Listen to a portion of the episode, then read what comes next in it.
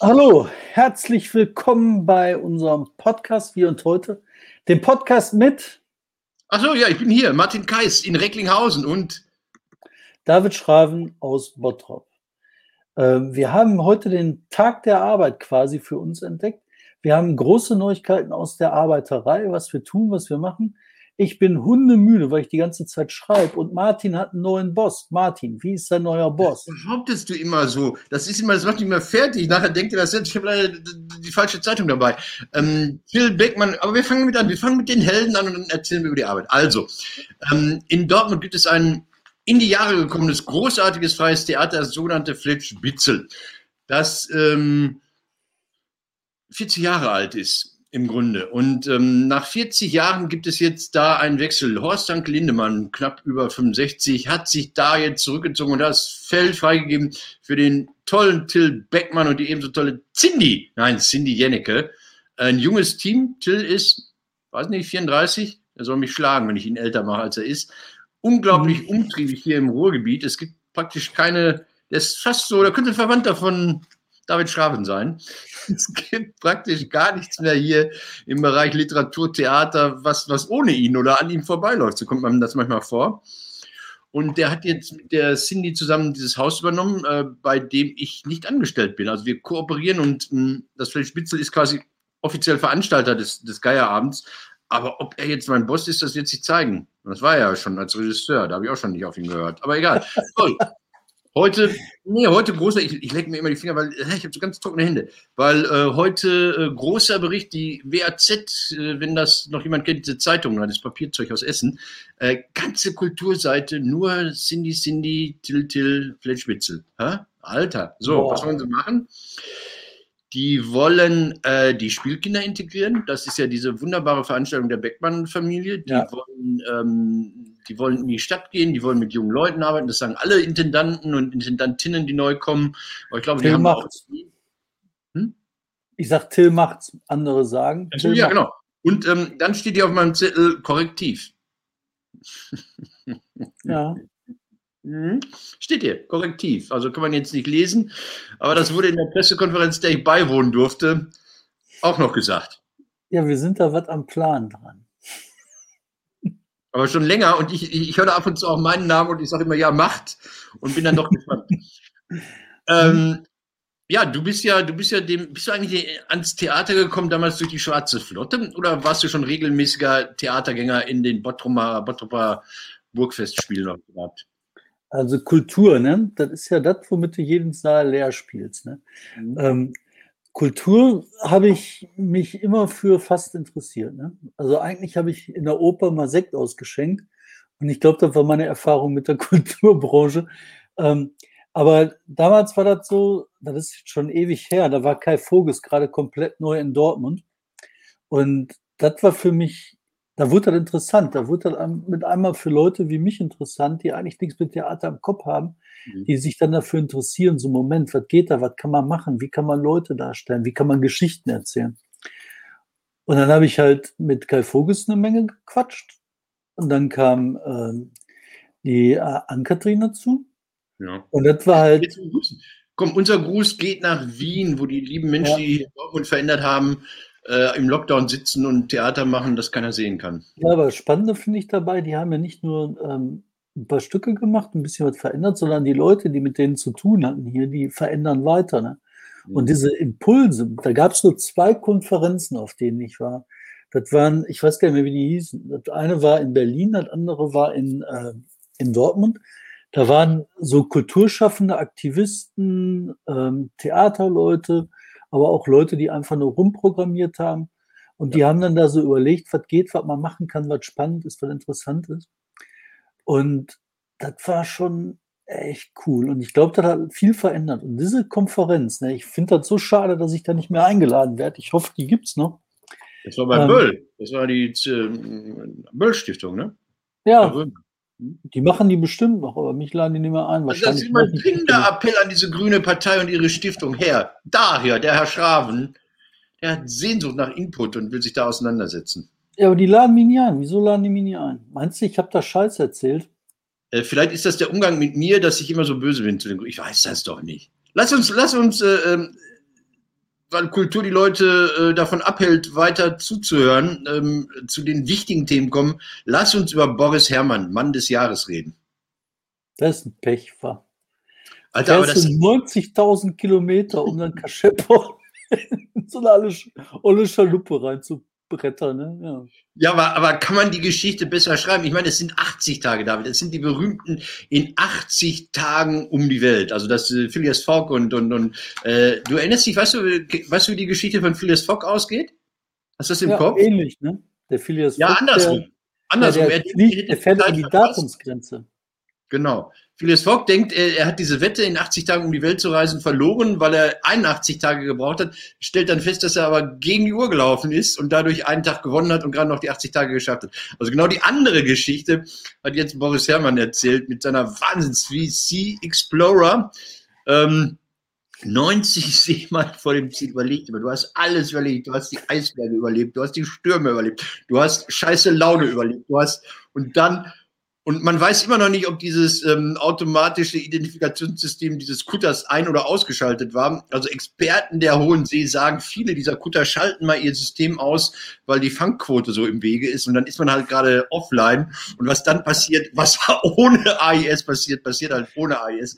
Ich, ich, verstehe es bis heute nicht, aber ich glaube, Vendée Globe heißt das Ganze. Ne? Vendée, Vendée Globe äh, äh, wäre nicht, wäre ohne diese Geschichte fast öde geworden.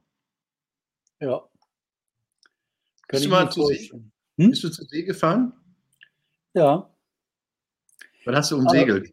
Ich habe gesegelt, ich war auf dem Segelboot. Ich bin mit dem Segelboot durch die, ähm, durch die Ostsee gefahren. Das ja. ist ein Meer quasi ohne Wellengang. Mhm. Ähm, und mal die Estonia. Was? Frag mal die Leute, die auf der Estonia waren, die sind im hohen Seegang da ums Leben gekommen. Also. Ja, aber als ich da war, da war halt, okay. weiß ich nicht, auf dem Heidesee mehr Seegang. Und dann bist du da halt so hergefahren und das war so Kaschepper, Kaschepper, alles ganz nett. Und dann sind wir nachts gefahren ins Skagerrak. Ne? Und ich finde die Namen so geil, Skagerrak. Ja. Ne? Um, die Horn, ja, um die Horn durch, durchs Kattegat. Ne?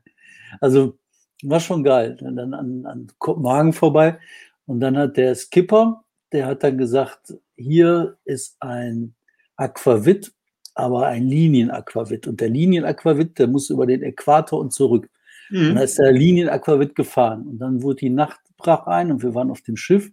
Und dann hat er gedacht, das wäre eine gute Idee, jetzt die Flasche leer zu trinken. Dann war die Flasche leer, dann lag der Skipper so neben dem Bruder. Mir war kotzübel. Ich habe von dem Linienzeug einen Schluck getrunken. Ansonsten war ich seekrank, habe da meine Überlebensweste angehabt, so, uh, habe unter Deck gehangen und habe gedacht, ich sterbe. Und so sind wir durch die Nacht gefahren. Ne? Das war Segeln. Mein Segelerlebnis, ich habe äh, so ein äh, 45 Fuß äh, Holzboot, Bibelbrocks, Bibelbrocks hieß das Ding, ähm, überführt, beziehungsweise der, der, der Bootseigner oder was, ein Freund von mir, die wollten das von Griechenland äh, ins Nordmeer überführen. Das ist natürlich eine anspruchsvolle Aufgabe. Ähm, und ich war dabei von Griechenland bis Sizilien und wir waren bestimmt eine Woche unterwegs und haben nur einmal gesegelt. Es war absolute Flaute und wir haben nur unter Motor mit, mit 15 km/h durchs Mittelmeer. Und die erste Nacht auf hoher See, das war die Stelle, kann man sich angucken, an der Südspitze zwischen Italien und Griechenland gibt es eine Stelle, da ist richtig nur Meer. Da ist um dich herum 200 Kilometer Radar nur Meer. Und dann schob sich so eine Gewitterwolke von Süden, die so 100 Kilometer Durchmesser hatte, auf unser kleines Boot zu. Ja, ja, ja, ja, ja. Ich dachte, ich muss sterben. Das erste Mal, es war, es war, ich bin natürlich nicht Björn Sieg gestorben. Ähm, es war eine enorme Erfahrung und wunderschön und, und die Idee, also, also zwei Ideen, die toll sind. Also Weltumsegeln würde ich nicht die Bilder, die ich gesehen habe, die machen mich seekrank, äh, auch wenn ich mich fest auf dem Stuhl festhalte. Ähm, die Erfahrung. ist halt sehr langweilig, ne? Ja, aber diese, diese, diese Erfahrung auf Alarm, Alarm.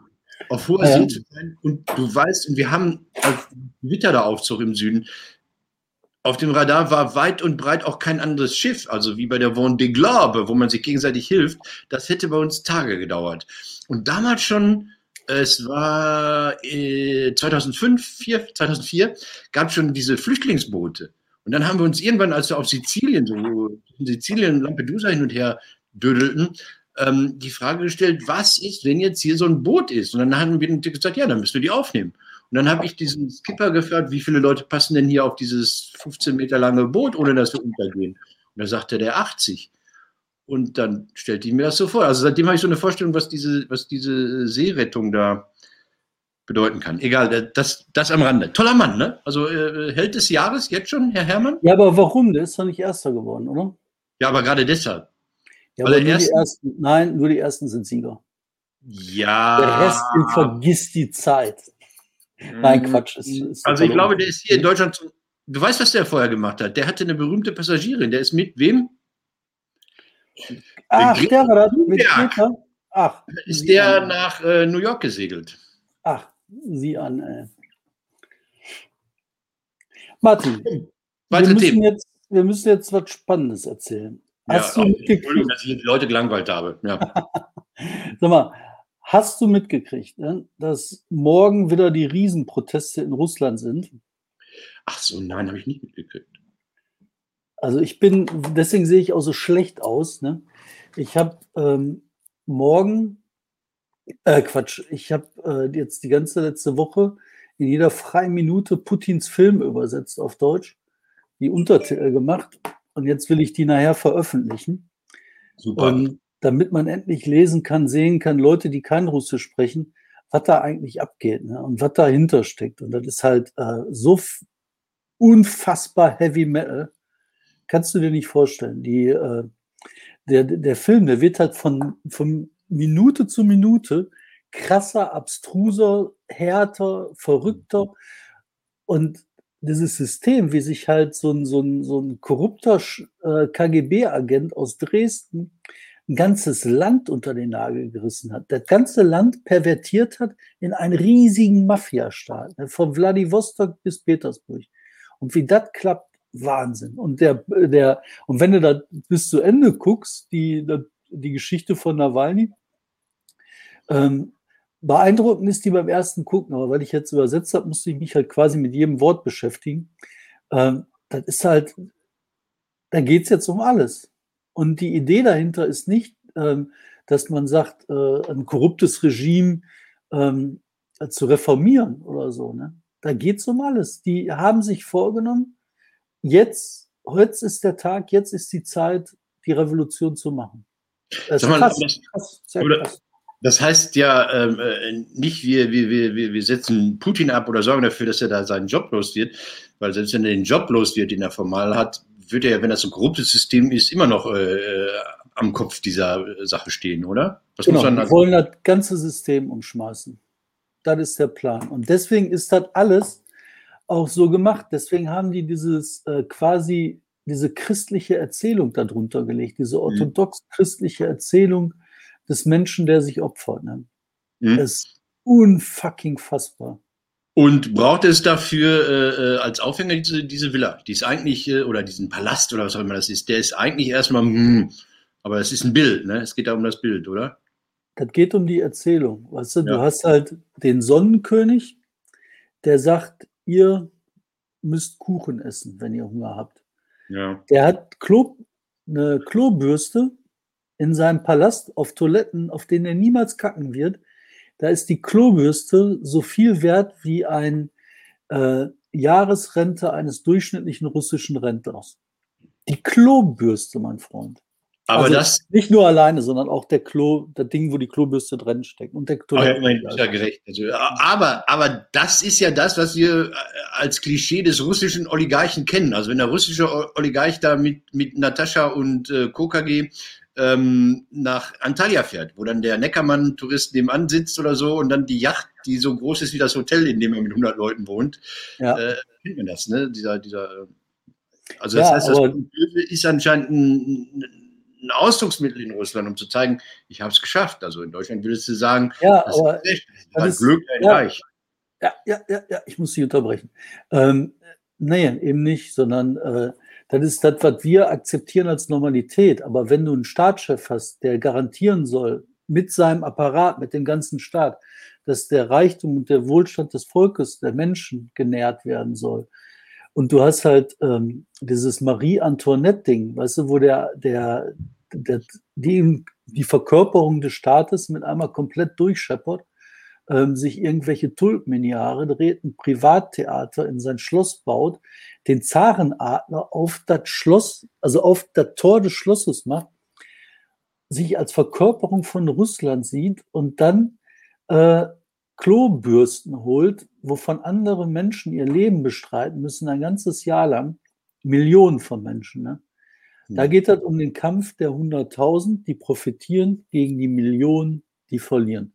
Ja, wenn die, Erzählung wenn die Erzählung so funktioniert, ist das toll. Ich dachte immer, ähm, es gibt Länder, die finden das gut, wenn ihre obersten Führer, Leiter, Herrscher, wenn die reich und pompös sind, dann, dann finden das gut. Dann sagen die, der Mann ist groß. Das Schicksal, sein Können hat ihn dazu geführt, dass er so reich ist. Aber wenn die Geschichte jetzt eine andere ist, ist das schön, wenn man die umdeuten kann. Ja, wird das umdeuten. Also ich habe nur Putin gesehen jetzt letztens im Fernsehen, wann war das ja. Tage? Und da hat er gesagt, das stimmt alle gar nicht, alles genau, gelogen. Genau, was dazu, ja. Aber da hat Putin gesessen und gesagt, so stimmt alles gar nicht, alles gelogen. Aber der hat fast geheult. Du hast gesehen, in welche Ecke der getrieben ist. Ne? Der hat jetzt mit einmal erkennt er die Taten seiner letzten 30 Jahre. Das ist wie eine Erzählung von Dostoevsky. Weißt du, so bei Schuld und Sühne. Am Schluss erkennt er mit einmal, was habe ich getan? Welches Monster ist aus mir geworden? Und das Krasse ist, der hat überhaupt keinen Ausweg. Der kann nicht sagen, er hört auf. Wenn der aufhört, wird er zerfleischt. Der wird ähm, auf irgendeinen so Gartenzaun gesteckt. So paff. Das ist unfassbar. Das, was wir da gerade ja, live erleben. Ukraine kann er ja politisches Asyl beantragen. Ja, das schafft er doch nicht. Der kann auf diese Grenzzaun, kann der klettern und sagen so, äh, gibt hier irgendeinen, wo ich hin kann. Der wird, und das Krasse ist, er hat ja nichts, was er tun kann, weil die Wahrheit ist gesprochen. Wenn der jetzt den Mann tötet, der die Wahrheit gesprochen hat, ist die Wahrheit nicht weg. Im Gegenteil, er macht aus dem Opfer einen Märtyrer. Er macht aus dem, der sich zum Christ gemacht hat, dieses Symbol der christlichen Fackel. Das ist abgefahren. Lass mich nochmal nachfragen zu diesem Dementi, was ja wahrscheinlich auch viele gesehen haben, wo, wo Putin erstmal, das erste Interessante ist ja, dass er sich genötigt fühlt, überhaupt dazu was zu sagen. Das zeigt ja, dass da schon mal ein Treffer gesetzt wurde. Das andere ist, ich höre mir das Dementi an und das hört sich so komisch an, weil er sagt, dieser Palast gehöre weder ihm noch nahen Verwandten. Und dann denke ich mir, was äh, äh sagt er da alles nicht?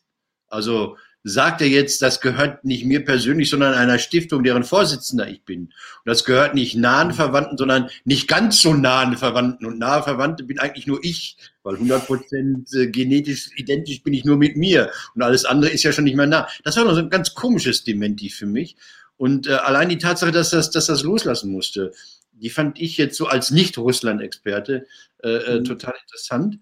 Was ich spannend finde, dass die ganzen Russland-Experten, ne, dass die mhm. jetzt sagen, ach ja, das ist ja nur eine kleine Minderheit, ach ja, Putins Herrschaft ist stabil. Das erinnert mich total an die CIA-Aussagen von, wann war das, 91 oder so, oder 90, ne? als sie gesagt haben, nee, Russland ist alles ruhig, hier passiert gar nichts, oder sind die Panzer schon durch die Stadt gefahren. Ne? Also Dann haben die von CNN im Fernsehen gesehen, nee, doch nicht. hier ist nicht alles ruhig. Ja. Das ist mir so halt, wie, wie Panzer Ali, es gibt keine amerikanischen Panzer in Bagdad. Das, das ähm, warum funktioniert das dieses Mal, während sonst immer es äh, den russischen Machthabern gelungen ist, alle anderen kalt zu stellen oder gleich umbringen zu lassen? Was ist der Unterschied? Die verhaften ja gerade. Alle Leute, die ich kenne, mit denen ich gearbeitet habe, sind in Haft. Ach du Scheiße. Die holen die Leute aus der Straße, aus den Zügen, aus den Wohnungen, die holen die aus den Wäldern, aus den Parks, die holen die aus den U-Bahn-Schächten, die holen die überall, die versuchen zu verhaften, was geht.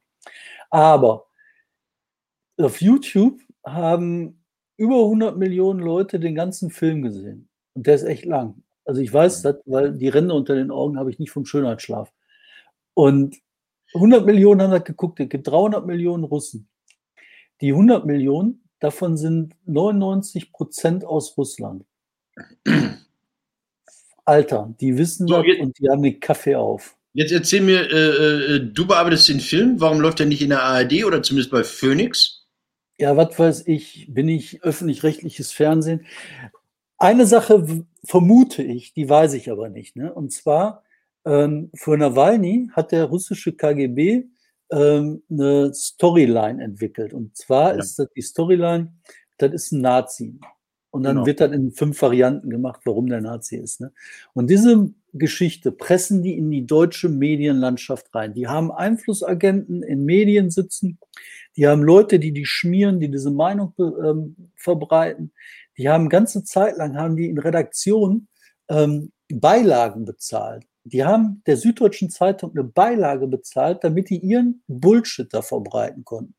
Das haben die bei allen möglichen gemacht. Und die Leute, die damals involviert sind, die sind jetzt als Einfluss, potenzielle Einflussmacher in Redaktionen in unsere Meinungsfabriken. Und die Leute verbreiten jetzt auch das Märchen, pass auf, pass auf, das ist ein Nazi, wir dürfen uns nicht gemein machen mit einem Nazi, mit einem Nazi, mit einem Nazi. Ja, und diese Wiederholung, die ständige, die wird bei den Linken, bei den Grünen, bei der SPD, bei was weiß ich. Und das ist für mich das Schlimmste. Vor allen Dingen, weil diese ganzen äh, äh, idiotischen Erzählungen alle, also seit Jahren widerlegt sind. Ne? Aber das spielt überhaupt keine Rolle. Als ob der KGB mit einmal aufhört, ne, solche Scheiße zu verbreiten. Ah, da kann ich mich ärgern, ehrlich. Ey. Und ich habe gestern noch mit dem Bundestag mit ein paar Leuten gesprochen, die haben ähm, die haben halt auch versucht, dann äh, zu sagen, hier, ihr könnt das lesen, so und so sind die Positionen, das und das gehört dazu, das hat er damals gesagt, so war das gemeint gewesen, das ist der Kontext, das ist danach passiert. Ne? Und dann kommen wieder irgendwelche Linke um die Kurve geschossen und sagen so, ne, ne, ne, ne, ne, ne, ne das ist ein Nazi. Ja. Deswegen sehen wir das nicht im Fernsehen, weil das alle Schisser sind, die sagen, das müssen wir doch nicht zeigen. Pass auf, lass mich mal, lass mich vergleichen, weil, weil, weil du jetzt als Person äh, gut vergleichen kannst. Äh, Jan Dünder, der mit großem Bohai hier aufgenommen wurde. Ja. Und alle so, hey, toll und so, guter Mann, wir unterstützen dich, du kriegst diesen Bürgerpreis und bei dem Forum bist du eingeladen. Ja. Und beim Parteitag der SPD in Dortmund, da schmücken wir uns auch mit deiner Anwesenheit und und und.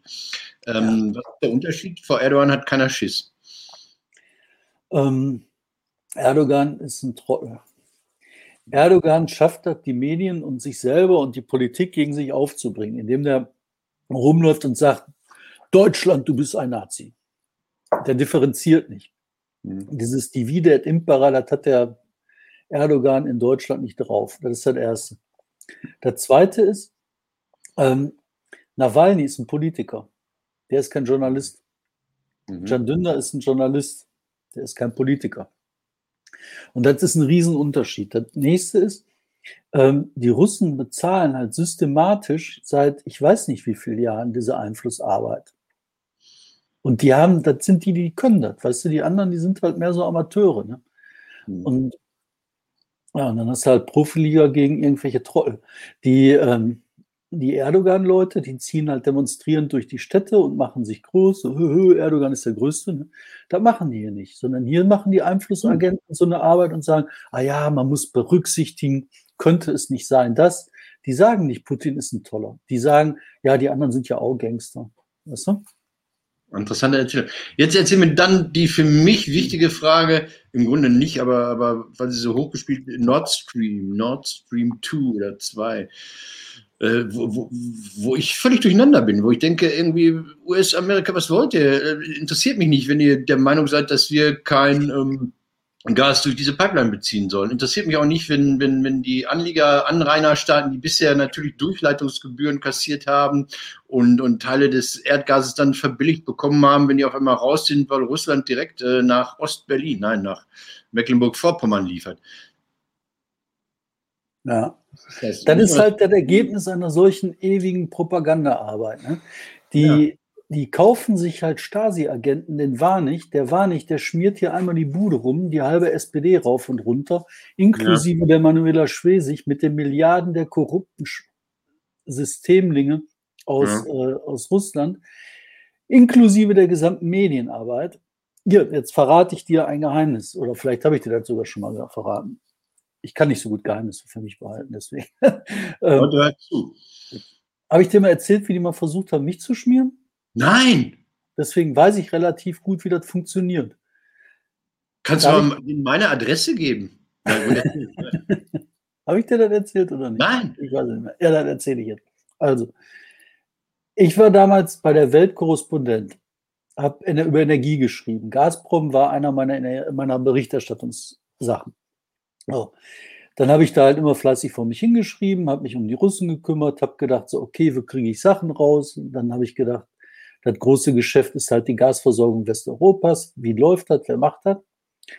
Ja, und dann bin ich den Russen halt auf den Sack gegangen. Und dann ist halt Folgendes passiert. Ähm, ich war auf einer Konferenz in Buenos Aires in, äh, ja, in Argentinien. Und da ging es halt um eine iranische Pipeline, die wollte ich da rauskriegen. Das habe ich dann auch hingekriegt, habe hab die Leute da gefunden. Und dann saß ich halt abends in, im Steakhouse, habe ein argentinisches Steak gegessen. Mit einmal sitzt sich ein Typ neben mich, erkennbar ein Russe, und spricht mich dann mit einem harten russischen Akzent an, so, ah, du bist doch der David. Sag ich, was? So, ja, klar bin ich der David. So, ah, ich habe gesehen, du schreibst. Ne? So, was? Zufällig, ja. Mhm. Und dann, was hast du denn mit dem zu tun? Was machst du denn mit dem? Was ist denn mit dem? Ne? Ich so, was, Alter? Ich trinke jetzt hier mal Bier ne? und gut ist. Ne? So, bis dann. Vielleicht soll man mal noch rauchen gehen. Also, das war die Geschichte. Ein Monat später oder zwei Monate später kriege ich eine Einladung in Berlin. Da haben die halt so eine äh, Repräsentanz am, ähm, an diesem Platz da in der Mitte, Gendarmenmarkt. Ja. So oben, Dachterrasse. Aber nicht so eine Dachterrasse, sondern so eine Loggia mit Terrasse auf dem Dach. Also schon ziemlich geil. Da haben die mich dann eingeladen. Da habe ich gedacht, so, hm, naja, egal, ich bin Journalist, ich will Sachen wissen, da muss er auch wohin gehen. Dann gehe ich da hin und ich habe gedacht, das wäre so eine Art Hintergrundgespräch, Presserunde oder so, so 10 Leute, 15 Leute, ein bisschen was erzählen, ein bisschen was ja. trinken, ein bisschen was essen. Ja, komme ich dahin, der Tisch biegt sich. Alles drauf, was du dir vorstellen kannst an Leckereien. Ne? Und dann sage ich ja, okay, wann kommt die Fußballmannschaft? Und dann so, nee, wir sind heute zu zweit. Ne? So, hm, na gut, sind wir zu zweit. Und dann fängt er an zu erzählen, so, ja, und wir suchen ja Leute, die auch mal für uns schreiben und sie haben so eine gute Schreibe und dann ist so interessant. Ähm, wir möchten gerne auch mal Reportagen haben. Ne? Wir haben so Sachen in Sibirien, da können Sie hinfahren, mal eine Reportage machen. Norwegen sind wir aktiv und wir würden darüber gerne Reportagen ansammeln. Und dann hat er da, ich weiß jetzt nicht mehr genau wie viel, aber enorm viel Kohle aufgerufen. Ne? Keine Ahnung, pro Geschichte 5.000 oder 7.000 Euro. Richtig viel Geld. Und da weiter am Schluss, also sie brauchen aber auch nicht hinfahren. Ich, ich habe gesagt, ah, Sibirien, was will ich in Sibirien? Ich bin euch bescheuert. Ne? Wir brauchen so nicht hinfahren. Alter. Da kommst du mal wirklich hin. Ja, und ein paar Leute, die werden halt nicht dann sagen, so, ja, danke für das Essen, ich muss dann mal gehen, mhm. sondern die sagen dann so, ach ja, tolles Angebot, nee, kleine Geschichte. Ne? Und die Geschichten von den Leuten, die Ja gesagt haben, die kannst du lesen in allen Zeitungen, die du dir angucken willst. Und das sind die Leute, die jetzt sagen, wie Nawalny, man muss doch die andere Seite hören, das ist doch ein Nazi. Und Erdogan macht das nicht, der ist nämlich doof. Ähm, äh, kommen wir zurück zu Nord Stream. Scheiße, ja. warum? Wir haben immer von Gangstern äh, äh, Energie gekauft. Also wir haben saudi-arabisches Öl, wir haben iranisches Öl, wir haben all das Zeug sowieso. Wir haben schmutziges Öl aus Nigeria, wo Shell jetzt gerade äh, ein Urteil kassiert hat. Also das hat uns bei der Energieversorgung eigentlich immer herzlich wenig gestört, ob irgendwelche Gangster sich da ihre schmutzigen Finger mit reinwaschen. Genau, das ist auch erstmal uninteressanter. In diesem Falle ist es aber nötig, dass wir Russland als feindliche Organisation begreifen, die unsere System unterwandert die uns zerstören will, die unsere Kultur vernichten will, die alles, wofür wir stehen, angreifen will. Zum Glück nicht mit Waffen, zum Glück im Moment nur mit ähm, bescheuerten politischen Maßnahmen, mit Korrumpierung, mit Zersetzung, mit, ne? Die wollen unsere Demokratie zerstören. Die wollen, dass in Frankreich Le Pen gewinnt. Die wollen, dass die Europäische Union zerfällt. Das sind die politischen Ziele. Und wir dürfen nicht eine Sekunde glauben, dass Nord Stream eine Pipeline ist ein Geschäft ist, wo wir ein bisschen Gas kaufen. Nord Stream ist der Versuch, die Europäische Union im Osten zu zersetzen. Das ist ein Angriff auf Tschechoslowakei, auf Polen, auf, auf äh, was gibt's da noch? Da ist noch so ein Tschechien, ne? Nee, Slowakei, also, Slow, also die zwei Länder, die früher Tschechoslowakei waren. Achso, nee, bei der EU, Entschuldigung. Nee, äh, Slowenien und was es da sonst noch so gibt. Da gibt's heißt das, David? Heißt das? Und da, Italien. heißt das dann natürlich, dass äh, Schalke zu Recht absteigt? Ja. Man hat sie und, da ja reinge, reingelotst. Also an diesem Deal mit Gazprom war ja auch ein anderer Verein aus dem Ruhrgebiet interessiert und dann hat man gesagt, nee, komm dann Evonik zu dir und äh, Schalke macht dann hier die Russland. War die Mannschaft eigentlich schon in Moskau, wo, wo du gerade über Reisen redest? Sie wollten noch eine Bildungsreise in den Kreml machen. Ach, geht nee, ja gar nicht. Ja, aber die waren, die waren vorher da. Das fand ich krass. Das ist so krass. Ne? Ich, und wie gesagt, und wir müssen halt begreifen, dass wir nicht mit einem System zu tun haben, mit dem wir uns wie damals annähern können, wie die neue Ostpolitik, sondern der Gedanke und die Erinnerung an die neue Ostpolitik der SPD, ja. das veranlasst uns heute mit äh, Putin zu versuchen, den gleichen Wandel durch Handel hinzukriegen. Aber das ist einfach nur Bullshit. Wir haben aber, nicht mit so einem System zu tun. Aber haben wir dann, steht das stellvertretend für den Systemwechsel, dass äh, äh, Kriege jetzt nicht mehr mit Panzern und mit, mit Bomben geführt werden, sondern, sondern mit Propaganda und mit, mit Cyberattacken und virtuell und sowas alles? Ist das die, die, genau. die, die, neue äh, Kriegsführung auf intelligent, das, was die Russen da machen? Genau, die greifen uns an. Und zwar jeden fucking Tag. Jeden Tag, den wir sitzen, gibt es 20.000 FSB-Agenten, die keinen anderen Job haben, als unsere Gesellschaft zu zersetzen. Und das ist kein Scheiß, das denke ich mir nie aus. Das nee, schreibt die New York Times in einem riesigen Bericht, den kannst du lesen. Aber wenn wir jetzt, wenn wir jetzt über Beeinflussung von Medien reden, ähm, dann darf man nicht den Fehler machen, an Russia Today heißt es ja nicht mal RT Today oder sowas äh, zu denken. Ne? Das ist, das ist für die Spätaussiedler oder für die Verschwörungsanhänger oder wofür ist diese, dieses Medium? Das ist halt ein Organ. Ne? Und dieses Organ, das sickert halt ein. Das geht halt überall rein und eines der vielen Organe. Ne? Die haben Sachen, die die bezahlen, die gehen, machen Parteienfinanzierung, die gehen an Rechtsradikale ran. Ich sag dir, das ist ein Angriff. Und wir sind so dämlich, dass wir das nicht sehen und bezahlen den Russen nur die Milliarden, damit die uns fertig machen. Ja, so bescheuert muss es sein. Pass auf, lass uns noch ganz kurz äh, äh Luft holen. Die anderen ja. Themen ähm, äh, von RT Today komme ich zur AfD. Hurra, die verliert Mitglieder. ich glaube, mit denen ist bald Ende. Ja, das ist eine, eine schöne, erfreuliche. Dann lasst uns, ähm, ich wollte es nur sagen, weil das, weil das immer euer Thema bei, beim Korrektiv ist und wenn man ein Medium oder ein Mediensystem, oh, jetzt klingt das Telefon, mhm. ein Mediensystem sich anguckt, die immer konsequent da an dem Thema waren, waren das ja natürlich korrektiv. Leute, wart ihr das? Äh, anderes großes mhm. Thema, Wirecard. Also das habe ich lange, lange äh, unterschätzt. Ich dachte Gangster halt. Aber Gangster ähm, werden nur dann groß, wenn sie auch Kontakte haben. Und die Nummer, die sagen wir, warte mal, was war das? Das war beim Monitor, das war, war diese NDR, WDR, Süddeutsche, glaube ich. Ähm, die jetzt, nachdem erst bekannt wurde, dass Wirecard-Manager ähm, in Österreich gute Freunde hatten, jetzt auf einmal eine ganz geile Connection ausgraben, wo auf einmal so ein ehemaliger Journalistenkollege, Kai Diekmann, die Propaganda macht für, für den Laden und wo ein ehemaliger Bundesverteidigungsminister, unter anderem KT Gutenberg, ähm, Propagandaartikel in der FAZ schreibt. Das ist ja was ähnliches wie das, was du gerade über die Russen sagst. Wie muss das? Ja, also ganz kurz, ganz kurz. Also äh, Wirecard war am Arsch. Und die hatten, hatten Angst, dass ihr äh, Geschäftsmodell durch diese Leerverkäufe, die jetzt im anderen Zusammenhang aktuell sind, durch ihre Leerverkäufe radikal schnell vor die Wand gefahren wird. Was haben sie gesagt? Wir müssen Propaganda machen gegen diese Leerverkäufe. Und dann hat Konstantin Theo, wie heißt der? Zu Gutenberg, keine Ahnung, ähm, gesagt, kein Problem, ich schreibe euch mal einen netten Artikel, der zufällig genauso genauso aussah wie das, was man ihm quasi empfohlen hat. Und er sagt, nein, ich habe jetzt hier nicht im Auftrag, das war mein freier Geist. In Copy-Paste kennt er sich aus, der Herr Doktor. Ja, eben, das, genau, das dachte ich mir, das ist ja sein, sein Fachgebiet. Das ist ja, das war ja, das war, das war zu, genau, das war, das war die Methode gut. Man muss sagen, Wirecard war ja für Witten, äh, für, Witten, für Wetten und Wichsen waren ja zuständig. Also, sie haben doch für, für irgendwelche Casinos und für Pornoseiten irgendwie äh, äh, die Gelder äh, transferiert. Und das ist also, glaube ich, das Einzige, wo sie Erfolg haben. Sag mal was dazu zu Wirecard. Ja, was soll ich dazu sagen? Das ist ein krimineller Laden. Ich finde das unfassbar. Und wenn ich das lese, ich kann das immer nie glauben. Weißt du, so eine erfundene Milliarde in den Philippinen sofort. Wozu gibt ja. das der Wirtschaftsprüfer?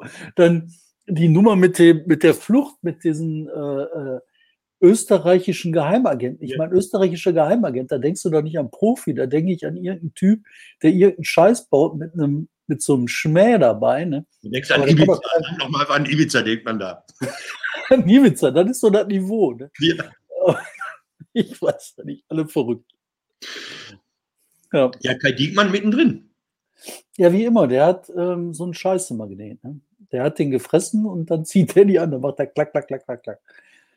Ich Lass, uns noch über, hm? Lass uns noch über, über, über zwei, zwei kurze Geschichten. Äh, Clubhouse. Also ähm, du Clubhouse? Club, Clubhouse, also die neue, neue großartige App, die mir immer Push-Nachrichten aufs Handy schickt, wo ich aus Versehen die nicht abbestellt habe, wo ich nur ein einziges Mal mit jemandem gesprochen habe, das war derjenige, der mich da aufgenommen hat. Ich habe das gar nicht, ich habe das einfach die App dann irgendwie und so hier und dann wusste ich gar nicht, warum das nicht funktioniert, bis ich auf einmal, hey, deine Einladung ist jetzt hier und du darfst jetzt hier teilnehmen äh, auf ploppte und seitdem war ich da nicht mehr. Ähm, der großartige Ministerpräsident von Thüringen, Bodo the Ramelow, Bodo the Ramelow, hat sich da ja, pff, mein Gott, er hat Merkelchen gesagt und, er, und hat äh, Candy Crush gespielt in einer zehnstündigen Videokonferenz. Oh. Ist das ein Medium für dich? Ich fand das, also die Geschäftsidee finde ich ziemlich interessant. Erzähl. Ja, Podcast, weißt du, ich höre jede Menge Podcasts, ich nehme an, du auch. Ähm, nicht, aber ich, also ich höre viel Podcast. Und ähm, die Idee zu haben, dass man diese live gesprochenen Podcasts ähm, in einem digitalen Umfeld macht, wo du halt wie in einem Club auf Einladung teilnehmen kannst an Gesprächsrunden. Und du machst dann halt nicht Zweier-Podcasts, sondern Sechser-Podcasts und machst halt live. Warum nicht? Es ist eine gute, sehr gute Idee und sehr einfach umzusetzen und die Leute haben Bock drauf. Und da sind hunderte, tausende von Leuten, die mitmachen. Natürlich haben die Probleme und Theater und der Datenschutz und was weiß ich. Ne? Mhm. Aber so ist das im Leben. Ich finde die insgesamt gut. Also, Bist du schon ich, drauf gewesen? Also hast du schon ge ge gesprochen, getalkt? Ja, ich, äh, gesprochen habe ich nicht, ich habe zugehört. Ähm, und also ich interessiere mich halt für Geschichtssachen. Und äh, das ist halt interessant, wenn irgendwelche Geschichtsvögel über irgendwelche Geschichtssachen äh, reden. Was ich auch noch spannend finde, ich äh, habe halt Spaß an, an englischen Sachen. Ich will halt, also ich möchte gerne viel Englisch hören, damit mein Englisch besser wird. Und dann höre ich mir irgendein Zeug an, was sich irgendwelche Amis erzählen. Und dann hast du halt teilweise ziemlich crazy Zeug. Also so äh, diese Identitätspolitik, die wird ja dummerweise in Deutschland mittlerweile auch wichtig. Und diesen Unfug, den äh, machen die Amis ja bis in Exzess. Und da höre ich dann rein, worüber die sich da äh, äh erregen. Und wenn das auf Deutschland kommt, äh, gute Nacht. Boah. Ja, ich habe das ja teilweise schon in der Kultur ist das ja. Das ist ja bisher noch so, so, so, so eine Blase oder sowas. Also wenn du, wenn du irgendwie bei ja. Edeka das ist nicht so ein Thema, aber wenn du irgendwie äh, ein Theater betreten willst, dann ja, willkommen im Club sozusagen. Ähm, ja. ja, lass doch mal diese, diese Ramelow-Sache bewerten. Also das fand ich, also es, es geht ja darum, dass Clubhouse oder Clubhouse sagt, alles, was da ähm, gesagt, getan wird, bleibt im Club. Ähm, was ich natürlich für eine irrsinnige Idee äh, halte, wenn bei der Ramelow-Talk-Aktion mit Herrn Boye von der Welt, Welt am Sonntag, will da nichts durcheinander bringen, wenn da 1500 Leute zugehört haben, warum denken die dann, dass das, dass das dieses System nicht verlässt? Das ist doch eine schwachsinnige Idee. Ja, war schon immer. Aber so, ich meine, erstmal finde ich das alles so geht so schlimm. Ne? Ich meine, das ist halt locker Room. Dass er Candy Crush spielt, hallo. Ja, und ich meine, das ist halt wirklich locker Room Talk ne? und nicht wie äh, Trumps Talk, wo der da irgendwelche Mädchen in den Schritt fasst, sondern mein Gott, der sagt Merkelchen. Ne? So, ja. Das ist halt, zeigt halt, dass er nicht besonders lustig ist. Aber sonst, ja. Also, aber dass sie glauben würden, das wäre privat, das glaube ich sowieso nicht. Was ich mich frage, ist, ne, wenn ich Politiker wäre, würde ich doch nichts machen für eine Gruppe von vielleicht 1000 Leuten im Digitalen? Ich würde es machen, wenn ich denke, dass äh, die Hälfte der Chefredakteure der Regionalzeitung im Odenwald und äh, an der Lübecker Bucht dabei sind. Dann würde ich das machen, dann, klar. Dann würde ich das auch machen. Ja, klar, dann würde ich das auch machen. Ich würde das auch so machen für eine kleine Gruppe. Das, darum geht es nicht. Ich meinte, wenn ich halt versuchen würde, Einfluss zu nehmen, ne, dann würde ich genau danach sehen, wie komme ich an die Chefredakteure ran, wie komme ich ran an digitale Meinungsmacher. Und ich glaube, das Hauptsächliche, was da passiert, ist Lilly Blauzun, so heißt sie, ne? Blaujun, die von der SPD, die äh, äh, Social ja. Media Beauftragte. Ja, gibt es, glaube ich. Weiß nicht, Und ja. die ist halt, gilt halt als extrem erfolgreich Und die äh, ist dann eine von denen, die dann immer ganz weit nach vorne prescht und sagt, da müssen wir, da müssen wir, da müssen wir. Und äh, ja gut, jetzt ist halt äh, Clubhaus die neue Sau, die durchs Dorf getrieben wird. Ne? Ich habe keine Ahnung, ob ich da mitmache. ja, die Frage wäre genau gewesen, ob wir da jetzt hier diesen Podcast da auch irgendwie äh, parallel bei Clubhouse hosten oder was weiß ich. Will ich nicht, keine Ahnung, dann reden mir Leute dazwischen, das ist ja noch fürchterlicher. Das ist die doch gar nicht, oder? Du kannst doch sagen, hm? kann man doch nicht Bitte was? Meine, da kann man sagen, Klappe halten. Ach so, okay. Ähm, Egal, gut, dann, wir dann, müssen langsam zum Ende kommen. nee, ich, ja, nein, nein, nein, nein, wieso? Ist Mittagessen fertig. Zwei Sachen noch kurz. Genau. Ganz kurz, ganz kurz. GameStop, also die, die Leerverkaufaktion, äh, Börse USA, was war das für eine lustige Nummer? Boah, krass, ne? Also ein Laden, GameStop, die, die verkaufen halt Computer, Spielsoftware stationär in Läden. Ein Geschäftsmodell, was sich so ein bisschen erübrigt hat. Ähm, der, der, die, die Kette, die es ja auch hier in Deutschland gibt, in den ganzen Einkaufszentren, man kennt sie, ähm, der geht's nicht so gut und dann haben halt äh, Hedgefonds draufgesetzt, den Laden gegen die Wand zu fahren mit Leerverkäufen. So. Und dann haben User gesagt, bei Reddit war das wohl, so einer Plattform, nee, da machen wir jetzt mal da ein bisschen was dagegen. Ergebnis war, dass die Aktie dieses, dieses Unternehmens sich ver 400.000-fach hat, also von 15 Euro, 16 Euro auf 400 Euro gegangen ist, was ein Fantasiewert ist, was also natürlich dann auch dem Wert dieses Unternehmens nicht entspricht. Aber dann haben die ganzen Hedgefonds richtige Schwierigkeiten bekommen. Mögen wir solche Anarcho-Aktionen? Also, weil die die Aktien dann zu dem Preis kaufen mussten, weil sie Ja, fand ich schon lustig. Aber ich meine, das ist, ich fand es lustig, aber insgesamt ist das für mich ein total schlimmes Zeichen. Wenn mit einmal Jugendliche auf ihrem Handy anfangen, Aktien zu handeln, alter Schwede, dann wird es gefährlich. Gut, letztes Thema nochmal wieder Corona. Wir haben heute noch gar nicht drüber gesprochen. Ähm, Armin Laschet sitzt in Berlin und sagt, läuft.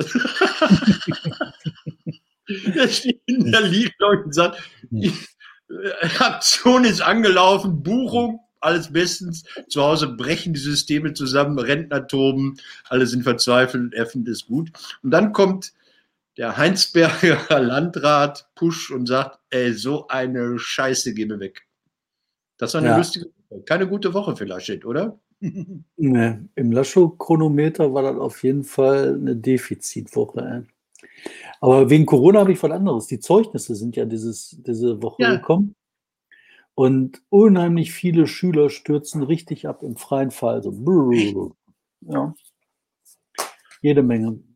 Geht nicht. Also geht nicht. Es gibt ja, gibt ja Überlegungen, äh, so, so eine Art Freischuss und, und für die Abschlussklassen ist ja nochmal was anderes, als wenn man ja gerade in der 6., 7. ist. Äh, so, so, ein, so, ein, so ein gemutetes Abitur. Kommen wir nehmen den Durchschnitt deiner letzten Jahre und sagen, das ist deine Abiturnote zu verleihen. Ähm, das kann nicht sein. Also das, das finde ich scheiße. Da kriege ich Wut, wenn, wenn ich höre, also das, dann, dann sind die Kriterien am Arsch, dann funktioniert irgendwas nicht. Es gibt einfach Gründe, warum Leute dann in diesem, was wir jetzt machen, ja, ähm, das musst du ja wollen und können. Also dich, dich, stell dir mal vor, wir hätten hier 30 Leute sitzen und jeder will irgendwas sagen. Ja, und du musst es lernen. Das ist halt so schwierig. Du musst halt lernen, wie es geht. Du musst lernen, digital zu kommunizieren, Aufgaben Ja. zu machen, welche Verhältnisse hast du. Das ist ja nicht wie in der Schule, du quatscht ähm, zwei Stunden, dann hast du was gelernt. Du ermüdest die Menschen mit den Augen. Ne? Also, ach ja, Martin, aber wir haben jetzt auch eine Schulstunde hinter uns. Wenn du nichts mehr hast, müssen wir aufhören. Also ja, ich, ich, ich, wir können aufhören. Ich, ich, ich verfolge es nicht wirklich hier. Man kann ja das, wie kann ich das mal einblenden auf meinem Monitor hier direkt, dass ich live die Kommentare sehe. An Ich alle, die. uns live gefolgt sind, danke, schön, dass ihr da wart. Und das nächste Mal wird David die Zuschauerredaktion übernehmen und live, ähm, wenn er dann so hier so sichtbar unten irgendwie so guckt, dann ist das nicht Candy Crush, dann ist das hier. ähm, Ich sehe ja alle Kommentare von Birgit, Warum sehe ich die nicht? weil du nicht der Administrator bist. Und Äh, weil ich nicht weiß, wie das geht. Wenn ich weißt du, was wir heute nicht gemacht haben? kann ich dich zum Administrator machen? Nein, lass das bitte nicht. Dann Ja. kriege ich hier Nachricht. Weißt du, was wir heute nicht gemacht haben? Hier, da Mhm. fehlt was. Und bei dir fehlt auch was. Da steht so ein Ah. David. Warte mal, ich versuche mal, ob ich das Der kann. Podcast ist ungültig. Ah, Sie, seien Sie mal still, Junge Mann. Das war doch irgendwo, da war doch so ein Knopf. Nee. Der Knopf? Auch nicht.